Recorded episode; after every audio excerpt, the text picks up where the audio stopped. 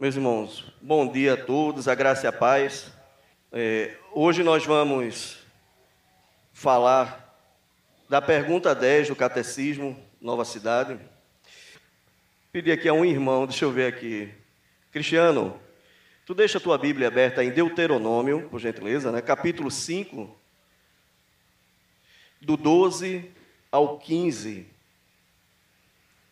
Ada. Jeremias 17, do 19 ao 27.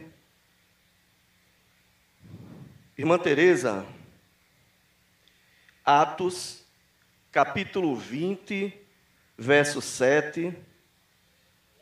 Leonardo, sou péssimo a decorar, não. Leonardo, 1 Coríntios 16, capítulo 2. E Anderson, Apocalipse 1, 10. São alguns textos que nós vamos utilizar.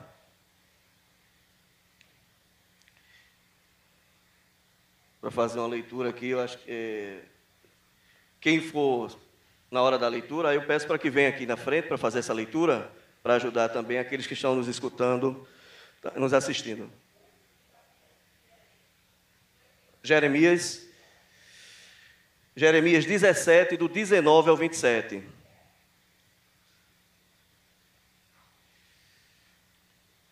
Vejam só, meus irmãos, é, quando a gente fala aí de mandamentos, primeira coisa que nós devemos ter em mente é que o mandamento foi, os mandamentos foram instituídos por Deus.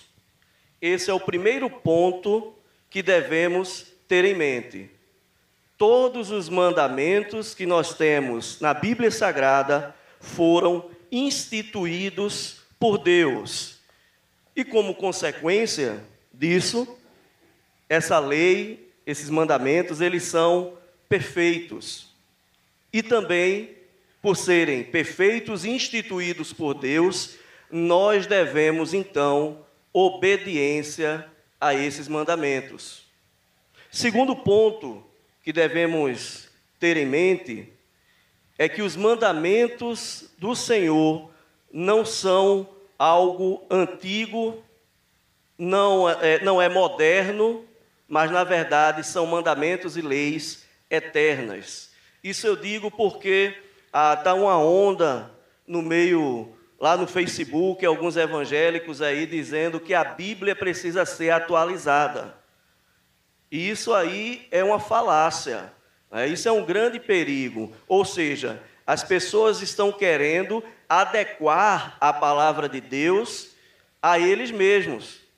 Ou seja, não é o texto quem vai falar por si, mas você vai tirar aquilo que você acha conveniente para você. A gente chama isso de exegese, não é exegese do texto. Uma exegese do texto é você tirar aquilo que realmente o texto quer nos ensinar. Por isso nós devemos ter em mente que a Bíblia, ela não deve ser atualizada, porque porque a sua palavra é eterna. Mas é claro aí que existem alguns mandamentos e algumas leis que estão relacionadas a leis cerimoniais e a leis civis. Nós, por exemplo, não precisamos apedrejar um filho quando ele nos desobedecer. Né? Isso fez parte da cultura e da lei judaica em uma determinada época. Nós também não precisamos sacrificar mais animais e seguir todos aqueles rituais religiosos da época do Antigo Testamento que estão relacionados aí às leis cerimoniais.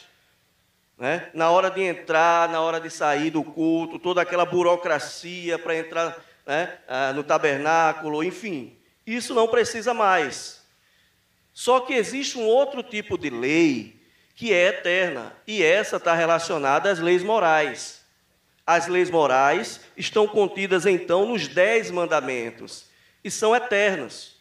É, Gerard van Gruningen, grande exegeta e doutor em teologia, ele vai sintetizar os dez mandamentos em três mandatos. Ele vai falar do mandato espiritual, ele vai falar do mandato social e ele vai falar do mandato cultural. o mandato espiritual são os quatro primeiros mandamentos. O mandato social está relacionado ao quinto, ao sétimo mandamento.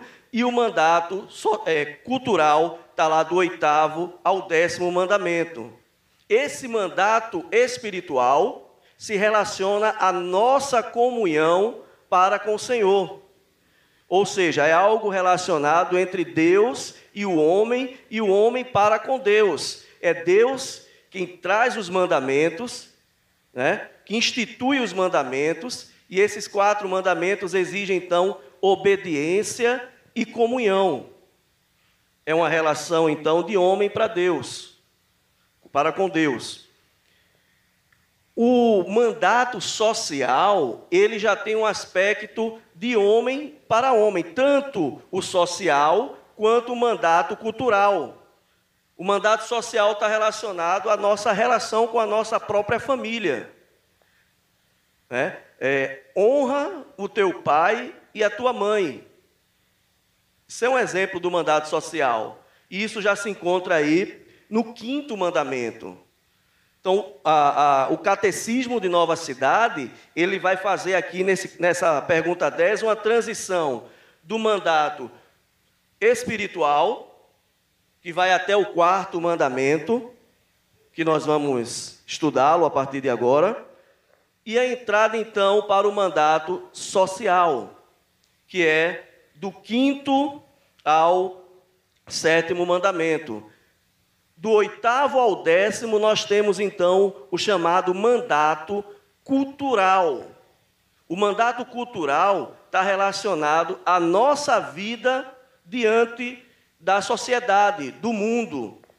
Como nós agimos diante desse mundo. Somos exemplo, estudamos, é, somos os procuramos fazer o melhor no nosso emprego, na faculdade, na escola com a nossa vizinhança. Tudo isso está relacionado ao mandato chamado cultural. O mais interessante de tudo isso é que, diante dos mandatos e, e dos, consequentemente dos mandamentos, Deus exige obediência dos seus filhos. Certo? Ah, a pergunta 10 do Catecismo Nova Cidade diz o seguinte: o que Deus requer nos mandamentos quarto e quinto. É, no catecismo também já tem aí a, o texto de Levítico 19, 3. Para quem está nos assistindo aí, também pode anotar esse texto de Levítico 19, verso 3.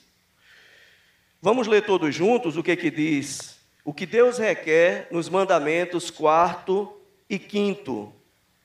Vamos lá? No quarto, ele requer, no dia de sábado, gastemos o tempo do culto público e privado, descansemos do trabalho rotineiro, sirvamos ao Senhor e ao próximo, e assim antecipamos o sábado eterno. No quinto, que amemos e honremos nosso pai e nossa mãe, submetendo-nos Ou seja, nós temos dois mandamentos aqui: a guarda do sábado e também o quinto mandamento, que é honrar o pai e a mãe. Sobre as leis de Deus, é importante observarmos que, por serem instituídas por Deus, nenhum homem pode ousar questionar a vontade de Deus e a lei de Deus, porque ela é perfeita. As leis de Deus e os mandamentos foram feitos para um povo, um povo separado e exclusivo de Deus, que foi o povo de Israel no Antigo Testamento e hoje nós, como Israel de Deus, espiritual. Isso quer dizer que o mundo, ele não está tão preocupado em seguir os dez mandamentos, em fazer a vontade de Deus. O mundo também não está preocupado que tem que ir no domingo para a igreja. Na verdade, o domingo é algo é, bastante polêmico, até mesmo no meio evangélico. Né? Você encontra denominações que dizem que nós não precisamos mais guardar um dia. Né? Então, relacionando a esse dia que no Antigo Testamento é o sábado, dizendo que essa lei faz parte da lei cerimonial e que não existe mais isso de guardar um dia. Outros vão dizer, como os adventistas do sétimo dia, que o sábado deve ser guardado. Nós, reformados, nós cremos que o dia do Senhor é o domingo. É esse dia que nós guardamos. Mas nós vamos aprofundar um pouco mais a respeito desse dia do Senhor, para entendermos o foco daquilo que foi colocado no mandamento. Certo? Então eu peço aí, eu pedi alguns. Ah, deixa eu ver aqui quem foi o. que ficou com o texto de Deuteronômio 5, do 12 ao 15. Cristiano, por favor.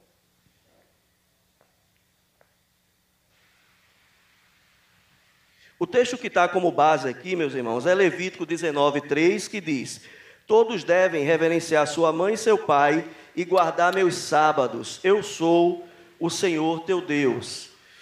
Esse que Cristiano vai ler, ele é mais específico a respeito desse conteúdo que estamos falando inicialmente, que é a guarda do sábado. Pode ler, Cristiano, por favor. Deuteronômio, capítulo 5, versículo 12 ao 15. Guarda o dia do sábado para o santificar, como te ordenou o Senhor teu Deus. Seis dias trabalharás e farás toda a tua obra. Mas o sétimo dia, o Senhor, o sétimo dia é o sábado do Senhor, teu Deus não farás nenhum trabalho, nem tu, nem teu filho, nem tua filha, nem o teu servo, nem a tua serva, nem o teu boi, nem o teu jumento, nem animal algum teu, nem o estrangeiro das tuas portas para dentro, para que o teu servo e a tua serva descansem como tu. Porque te lembrarás que foste servo na terra do Egito, e que o Senhor teu Deus te tirou dali com mão poderosa e braços estendidos, pelo que o Senhor teu Deus te ordenou que guardasse o dia de sábado. Amém. O dia de sábado deixa bem claro aí o texto de Deuteronômio 5, do 12 ao 15, que o sábado deve ser guardado pelo povo de Israel. E ainda há todas as exigências de como deveriam agir aqueles que guardassem o sábado. Observem que no finzinho vai dizer o seguinte: até mesmo evita receber um estrangeiro, para que teu servo e tua serva também possa guardar esse dia. Isso é uma questão bem polêmica, ao mesmo tempo é, importante de se dizer, porque há igrejas reformadas que levam à risca esse mandamento. Vou dar um exemplo para vocês. Eu tenho irmãos da igreja reformada, presbiteriana também é reformada, tá? Mas existe o nome igreja reformada, que ah, são mais o pessoal que vem da Holanda, do Canadá, né? e vieram para cá, aqui em Pernambuco também. Eu conheço alguns deles, e no dia de domingo, eles não saem nem para comer uma pizza. Porque eles entendem o seguinte: se eu estou guardando o domingo, eu não devo então permitir que outras pessoas trabalhem para mim. É como se eu estivesse levando a culpa justamente por causa desse texto, que vai dizer, até mesmo que um estrangeiro, e observem que é interessante, tem, tem gente que vai dizer assim, é, mas aí as leis do Senhor não foram feitas para a igreja, o ímpio não está preocupado em seguir. Mas observem que o texto que nós lemos em Deuteronômio fala de estrangeiros. Ou seja, pessoas que não faziam parte daquela aliança e que queriam se hospedar e eram recebidas. Mas a guarda do Senhor é interessante observar que, apesar de serem estrangeiros, o texto não está preocupado com os estrangeiros. O finzinho do texto diz para que os servos, né, os teus servos, não precisem trabalhar. E é, e é bem provável que esses servos eram pessoas dentro da própria tribo de Israel pessoas que faziam parte da aliança do Senhor. Então é algo é, bem discutido, porque alguns preferem até mesmo só saírem ou, ou vão fazer alguma coisa após a meia-noite, né? por causa dessa guarda, então, do, do sábado. O povo de Israel era um povo rebelde, era um povo que constantemente desobedeciam à vontade de Deus. E nós vimos isso e temos vários exemplos na palavra de Deus da desobediência do povo de Israel. E um dos principais motivos que levaram Israel, o povo de Israel, ao cativeiro babilônico foi a quebra desse quarto mandamento. Deus avisou, Deus usou seus profetas para exortar, como é, Jeremias, o povo a respeito tanto das suas desobediências diárias, como principalmente o dia de sábado, que era o dia para se guardar para o Senhor. O povo de Israel não estava obedecendo.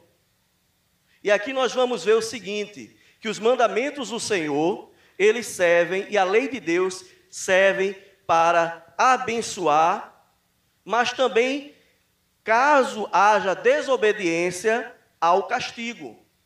Deuteronômio vai falar bem sobre isso, as bênçãos trazidas pela obediência à lei do Senhor e as maldições relacionadas aos castigos a, pelo descumprimento dos seus mandamentos. Mas aí nós podemos dizer, mas sempre eu deixo de cumprir um dos mandamentos.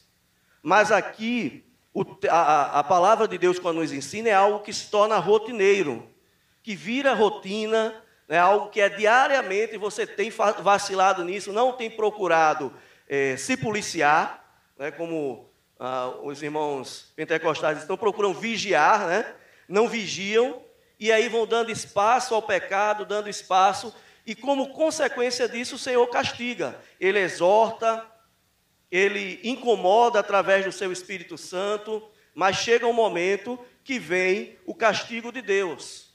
E o castigo de Deus para os eleitos é para disciplina.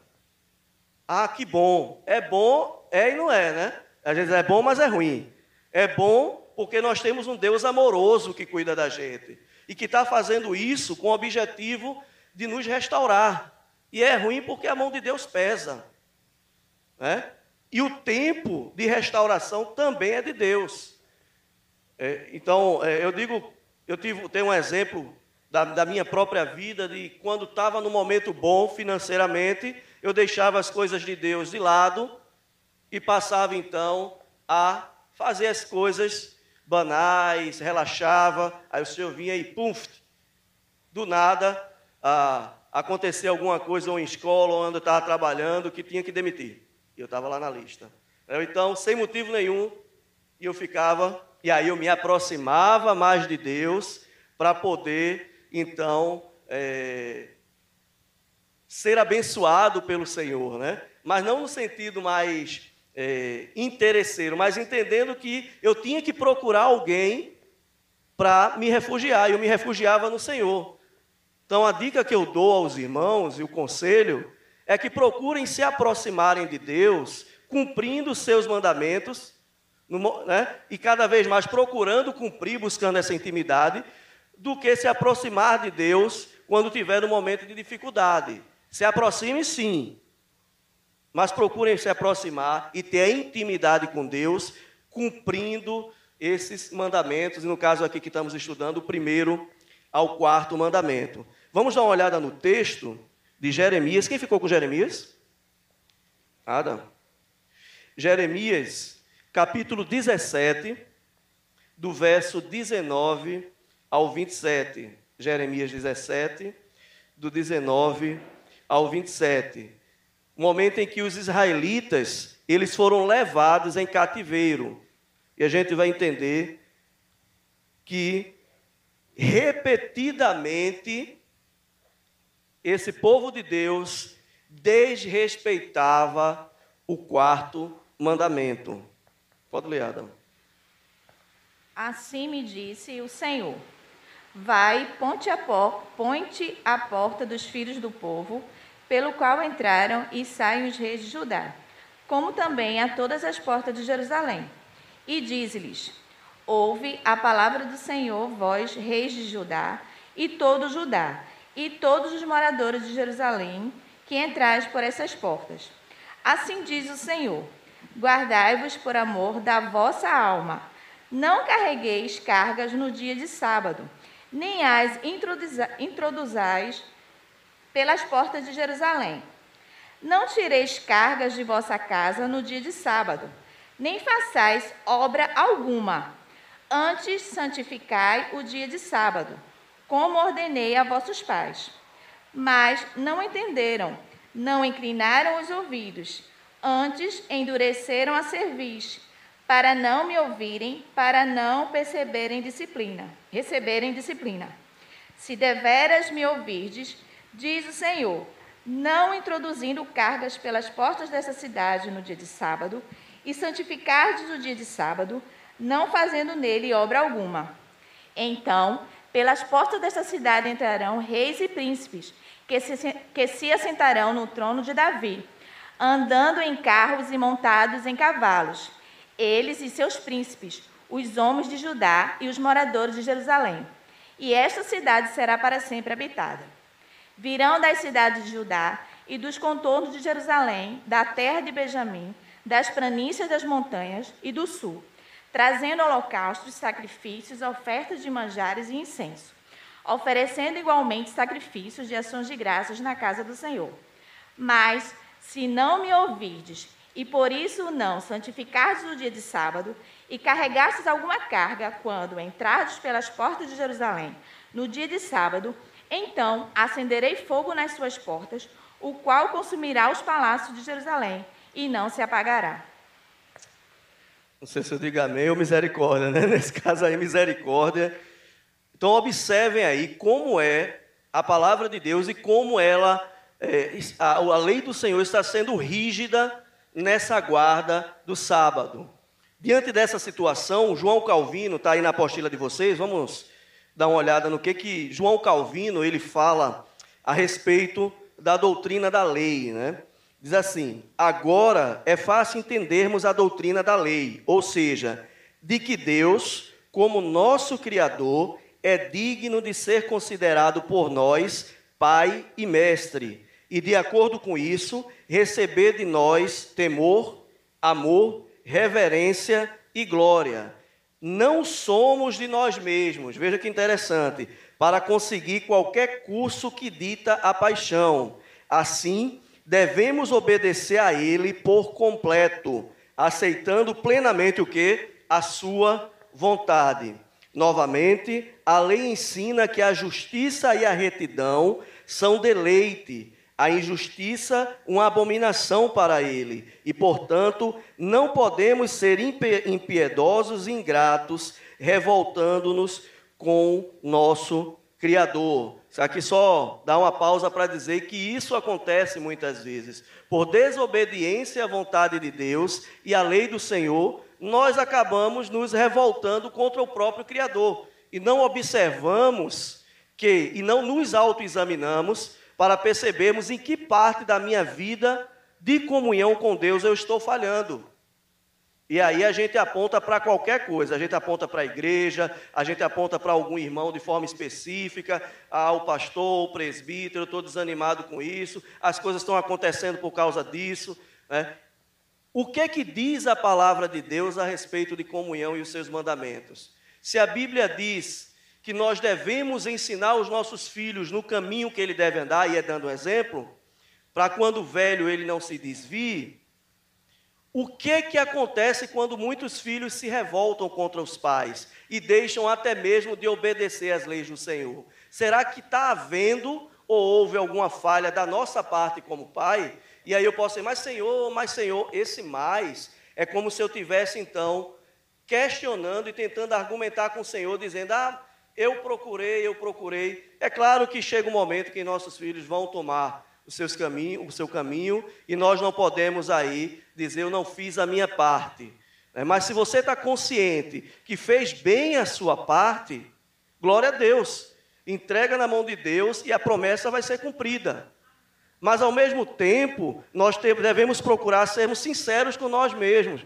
O que é que eu falhei? Talvez o que é que eu precise melhorar Ou como eu devo fazer para melhorar essa situação e tentar resolver um problema meu, né, um problema de falha minha diante dos meus ensinamentos aos meus filhos, enfim.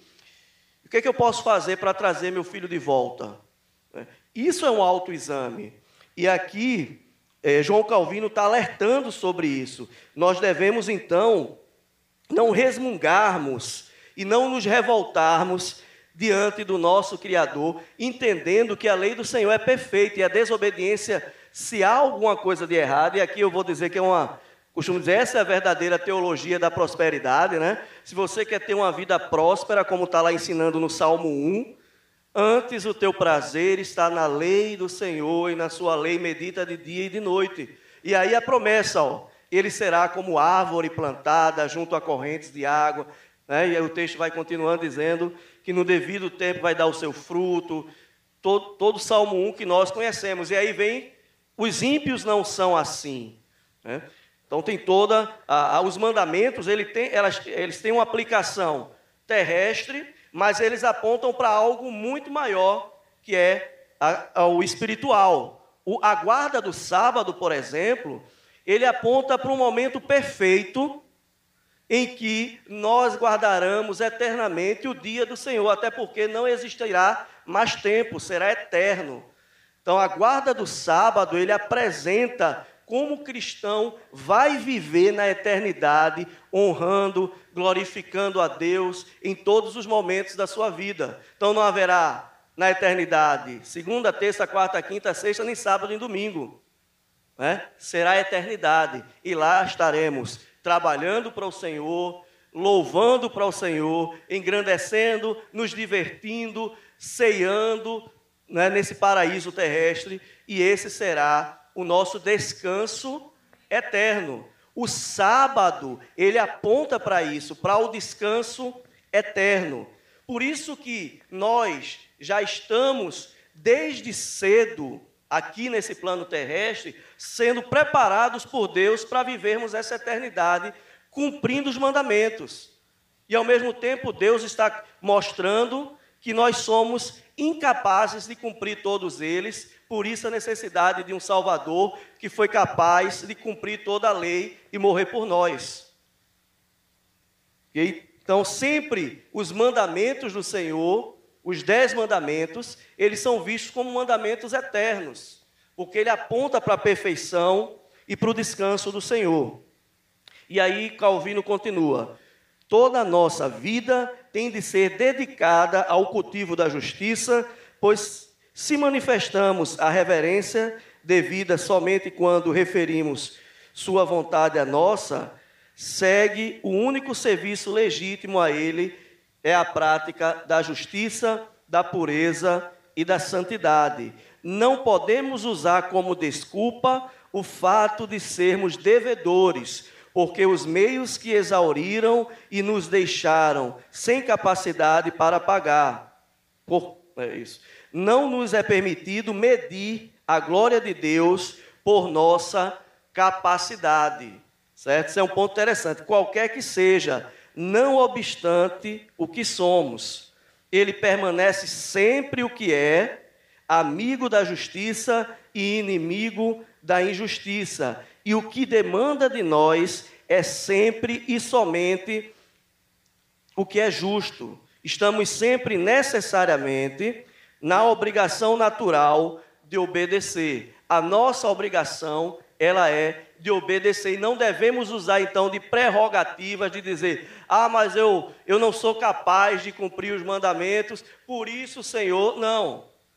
O Senhor é eterno, é imutável, os seus mandamentos são eternos. Então, se ele diz: "Guarda o sábado", nós temos que procurar guardar o sábado. A gente vai entender melhor esse sábado, certo? Então não tem esse negócio de, ah, mas eu não, eu não. Você não deve partir então da sua capacidade. Você tem que entender que se Deus te chamou, Ele te chamou e te separou e te capacitou a cumprir toda a lei. É claro que nós temos é, leis, alguns mandamentos que são realmente é, difíceis para nós de forma particular. Mas isso não deve servir de prerrogativa para dizermos não tenho como fazer e não vou fazer, e o Senhor deveria agir assim comigo. Não. A lei do Senhor é eterna, única, e o que, que Ele requer de nós é apenas obediência. Por quê? Porque Deus é amigo da justiça. Entende por que ah, o Antigo Testamento ele aponta bem para a condenação? Porque nós não somos capazes de cumprirmos os mandamentos. E alguns teólogos aí vão afirmar eu até concordo, de que os mandamentos servem para condenação, porque se deixarmos de cumprir um só deles durante toda a nossa vida, seríamos condenados ao inferno e não estaríamos justificados. Um só. Né? Se eu atendi o telefone e, o, e o, o, o, nosso patrão avisa que eu não estou, o patrão não está. Ah, mas foi uma mentirinha pequena, uma mentirinha ainda reduz mesmo, uma mentirinha pequena, né? Inferno. Porque no céu não entra pecador. Só aquele que uma pessoa, alguém capaz de cumprir em toda a sua vida todos os mandamentos. Alguém foi capaz a não ser Jesus? Não. Então, nesse sentido, o mandamento, ele serve para isso. Mas aí eu não posso, eu posso dizer, ah, por causa disso então eu vou continuar pecando?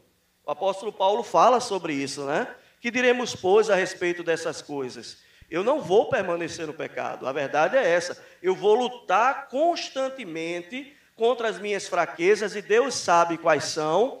Vou procurar constantemente a comunhão no Senhor, entendendo que não depende das minhas próprias forças, e sim da misericórdia de Deus e da capacidade que Deus nos dá através dos meios de graça para suportarmos e resistirmos às tentações e cumprirmos os mandamentos. Por isso que é importante buscarmos a obediência e buscarmos os meios de graça para isso. Então, continuando aqui, quando a gente fala então sobre a guarda do sábado, há um texto bastante, uma, uma frase bastante utilizada que é: lembra-te do dia de sábado para o santificar. Então, a, a ênfase do texto está na santificação e numa outra palavra chamada descanso. Quando a Bíblia foi traduzida para o português, essa parte onde fala, lembra-te do dia de sábado, a palavra hebraica é sabate. E traduzindo, traz a ideia de descanso.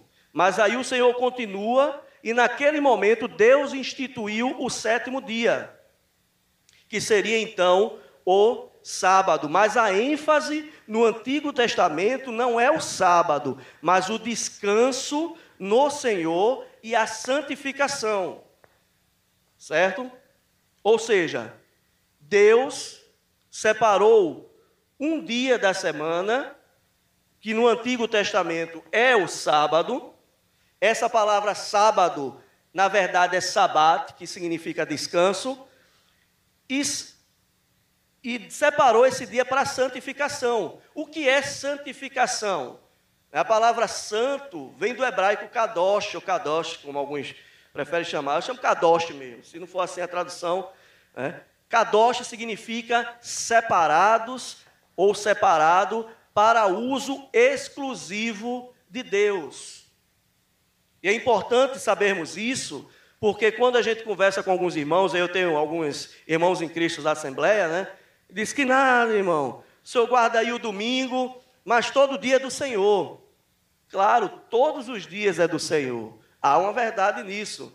Mas quando eu digo isso e negligencio um dia específico que o Senhor separou, eu estou desobedecendo uma lei moral contida no próprio mandamento de Deus, que é descanso no sétimo dia, ou descanso no Senhor para um dia específico. A escolha de um dia específico faz parte das leis morais de Deus. Ou seja, eu devo guardar um dia para me dedicar exclusivamente ao Senhor, abrindo mão então do meu trabalho, dos meus afazeres domésticos, das coisas que eu tenho que resolver, que normalmente eu faço durante a semana, para dedicar especificamente, como a palavra diz aqui, lembra de santificar o dia, ou seja, dedicá-lo exclusivamente para a obra do Senhor. É importante ressaltarmos que essa, essa guarda do,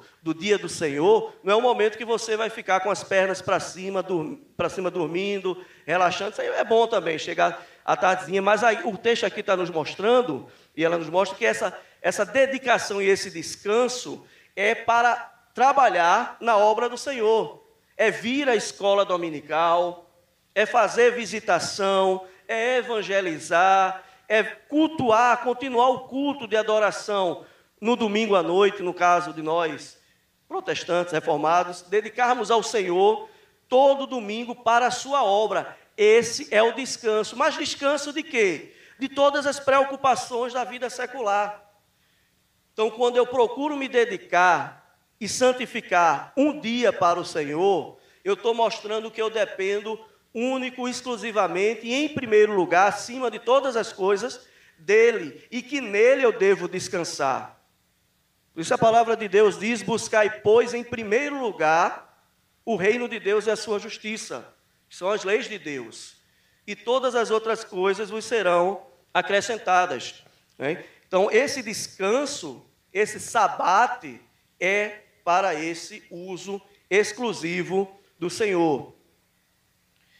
E que eu pedi para alguns irmãos aqui para a gente entender por que esse sábado para nós se torna domingo, e aí eu já vou de antemão dizendo. É uma pergunta que de adolescente eu sempre estudei a questão apologética, né? Estudando a guarda do sábado entre os adventistas e a refutação que havia entre o meio reformado. Eu não lembro o autor, mas ele faz uma pergunta dizendo assim: o que é mais importante para o cristão? O dia em que Deus descansou da obra da sua criação ou o momento em que Cristo ressuscitou? Veja que eu estou dizendo o mais importante. Eu não estou dizendo que não foi importante para o cristão a criação, o descanso de Deus. Mas mais importante ainda foi a ressurreição de Jesus. Porque se ele não tivesse ressuscitado, em vão seria a nossa, a nossa fé, a nossa esperança. Estaríamos perdidos e condenados. Não era observação e não é a observação da natureza que vai nos, que vai nos reconciliar com Deus. O ímpio é capaz de reconhecer a natureza, de dizer há um Criador, mas isso é graça comum, não é suficiente para a sua salvação. Então a graça especial, sim, e a igreja de Deus, que a, a graça especial está relacionada então à redenção, à salvação em Cristo. E a igreja do Senhor, logo após a ressurreição de Jesus, passou a partir daí a dedicar o dia do Senhor, ou seja, o dia de descanso, como, como o domingo, o primeiro dia da semana, o dia em que Cristo ressuscitou. E você vê gradativamente isso acontecendo houve o cumprimento da palavra do sábado no Antigo Testamento, está se seguindo, e é importante dizer assim: ó, ah, mas se no Antigo Testamento diz que tem que ser o sábado, será que a gente está deixando de cumprir a lei do Senhor porque estamos cultuando e guardando o domingo ao invés do sábado? E aí é importante entendermos aquilo que eu expliquei há pouco. O sábado aí está como sabat, que significa descanso. A ênfase de todo o Antigo Testamento, quando fala do sábado, é o descanso e a santificação. Por quê? Porque o processo de conhecimento e revelação é progressivo. O que era mais importante ali, em todo aquele decorrer ah, da, da, peregrinação de Israel no, no conhecimento, né, na busca de Israel pelo conhecimento? Era entender que existia um Deus que criou todas as coisas e que descansou. Então, o sétimo dia, que era o sábado, era o dia para eles ali mais importante a ser guardado, porque foi o dia que Deus descansou. Tanto que Deus instituiu o sábado. E a revelação vai acontecendo de forma gradativa até que seja, chega a ser o momento, é, o auge do, do momento, né, o apogeu, que é o momento em que Cristo ressuscita. E nós vamos ver então que a igreja do Senhor passou a se reunir no domingo. Não só a igreja do Senhor, que eu digo ah, os, os apóstolos, mas toda a geração que foi aparecendo como os primeiros pais da igreja, Eusébio, entre outros, vão relatar que no domingo era o dia de descanso para a obra do Senhor. Okay? Então vamos lá, quem foi que ficou aí com Atos capítulo 20, verso 7?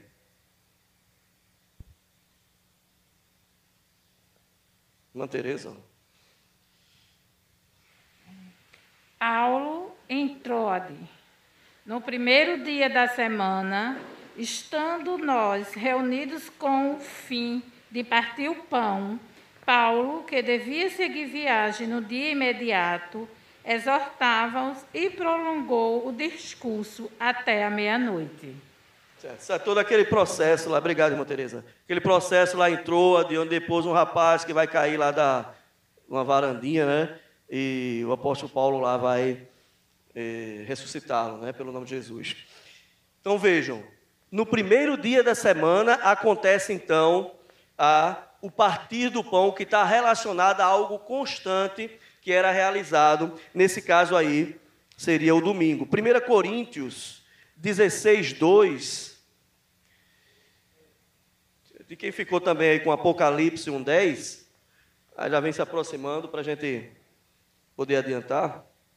1 Coríntios 16, 2. 1 Coríntios, capítulo 16, versículo 2. No primeiro dia da semana, cada um de vocês separe uma quantia, de acordo com a sua renda, reservando-a para que não seja preciso fazer coletas quando eu chegar. Ou seja, no primeiro dia da semana, estava havendo já a coleta e também para ajuda aos mais necessitados. E nós temos também Apocalipse, capítulo 1, verso 10. São muitos textos, irmãos, que eu só estou utilizando alguns, até porque quando nós observamos, nós vemos que vários acontecidos, como não só a ressurreição, mas quando Jesus aparece aos discípulos duas vezes, acontece também num domingo. Apocalipse capítulo 1, verso 10, Anderson. Achei-me em espírito no dia do Senhor e ouvi por detrás de mim grande voz como de trombeta. Ótimo. Ou seja, o dia do Senhor está sempre sendo relacionado, então, no Novo Testamento, ao primeiro dia da semana, onde se deve guardar esse dia para as ações específicas para o próprio eh, reino de Deus, né? Ou seja, trabalhar na obra do Senhor. Deixa eu só achar aqui um.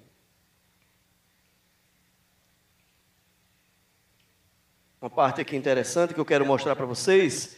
Nós já estamos aqui finalizando. Não estou tão preocupado agora em falarmos sobre a, o quinto mandamento, certo? Vamos nos ater mais aqui a esse mandamento, que é o quarto.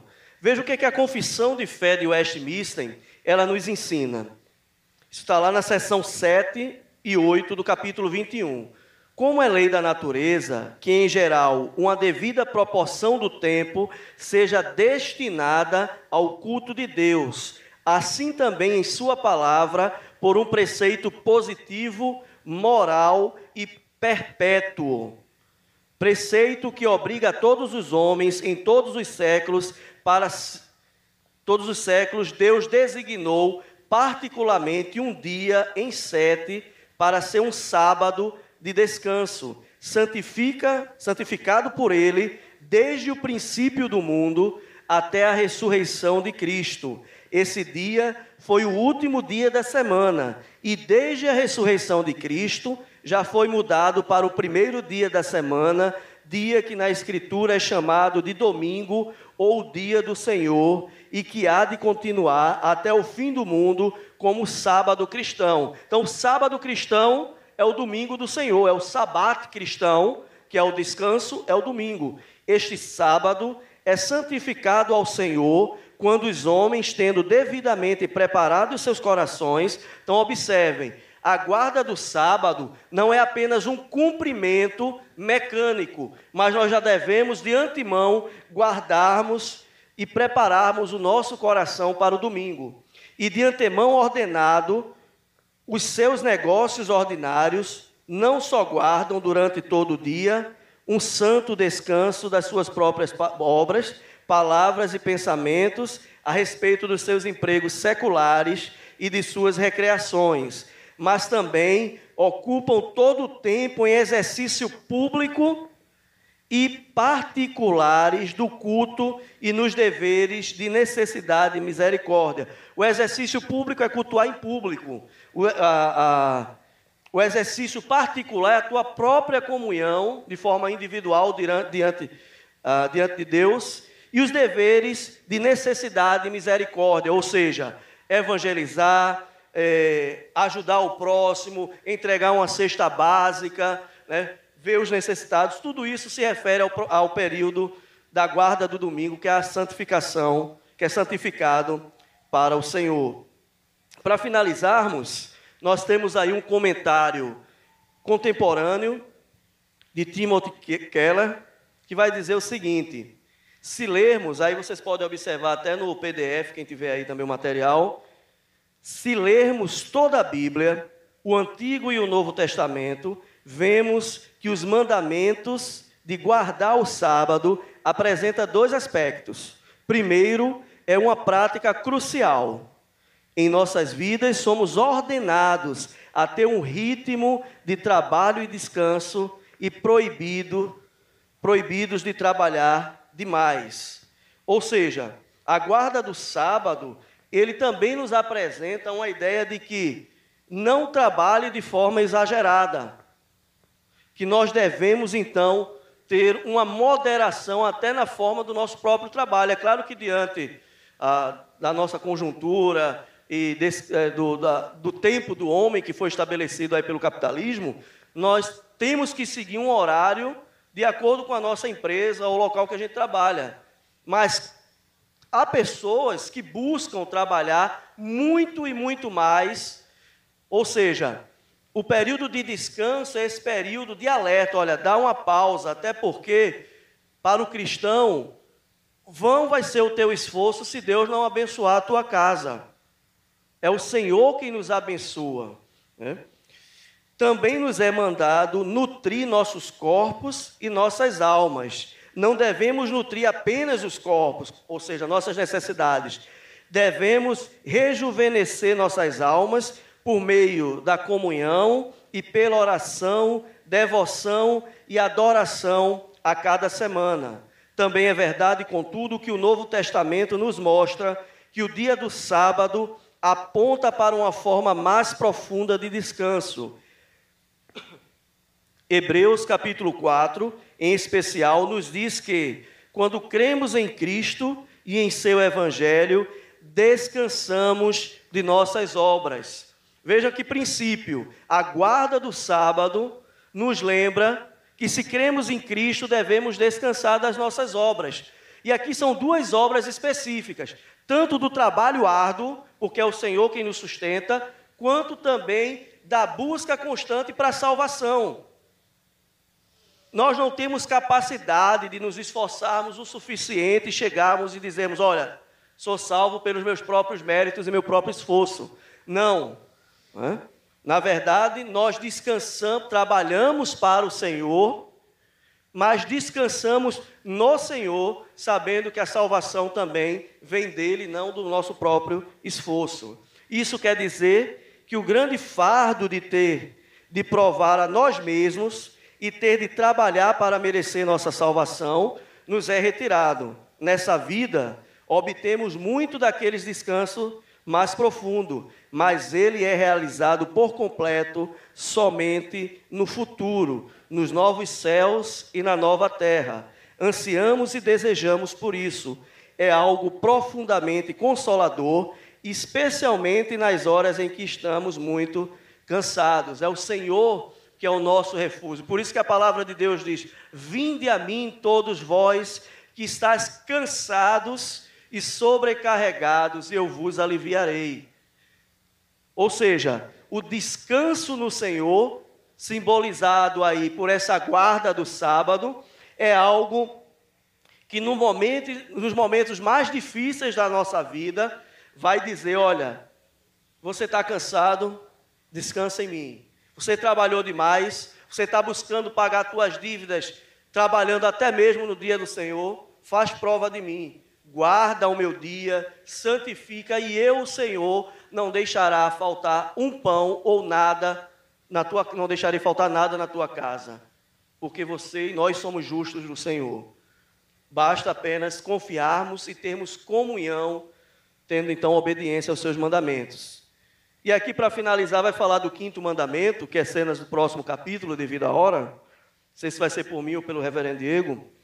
Quinto mandamento diz: honrar nossos pais também deve ser lido à luz do Evangelho. Diz que, como filhos, devemos obedecer aos nossos pais. Quando adultos, temos de respeitar e escutar nossos pais. Contudo, o Evangelho nos lembra também que Deus é o nosso Pai. É, apenas ler esse trecho para mostrar que mais um dos mandamentos apontam para algo superior e espiritual. Eu devo honrar meu pai e minha mãe, mas eu tenho que entender que o mandamento é maior, de entender que eu sou filho e que eu, como filho de Deus, eu devo honrar e obedecer os mandamentos do Senhor. É diferente das criaturas de Deus. Nem, nem todos, é, os irmãos já sabem, nem todos são filhos de Deus.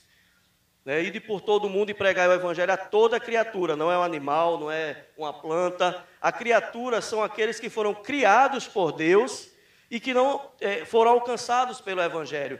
Mas a todos o quanto, aí João 1,12, mas a todos o quanto receberam, deu-lhes o poder de serem feitos filhos de Deus aos que creem em seu nome. Então, os filhos de Deus são aqueles que receberam Jesus como seu único suficiente Salvador, passam a ser filhos por adoção e o seu pai é o próprio Deus. Sendo Deus o seu pai, nós devemos honrá-lo, cumprindo então os seus mandamentos. Então vamos nos colocar de pé. Estamos aí nesse momento final e vamos fazer essa oração que está contida aí no próprio Catecismo de Nova Cidade. A gente vai fazer uma leitura uníssona. Vamos lá? Pai, doador de vida, só floresceremos quando andarmos em teus caminhos. Tu nos criastes e nos dizes que temos necessidade de descanso.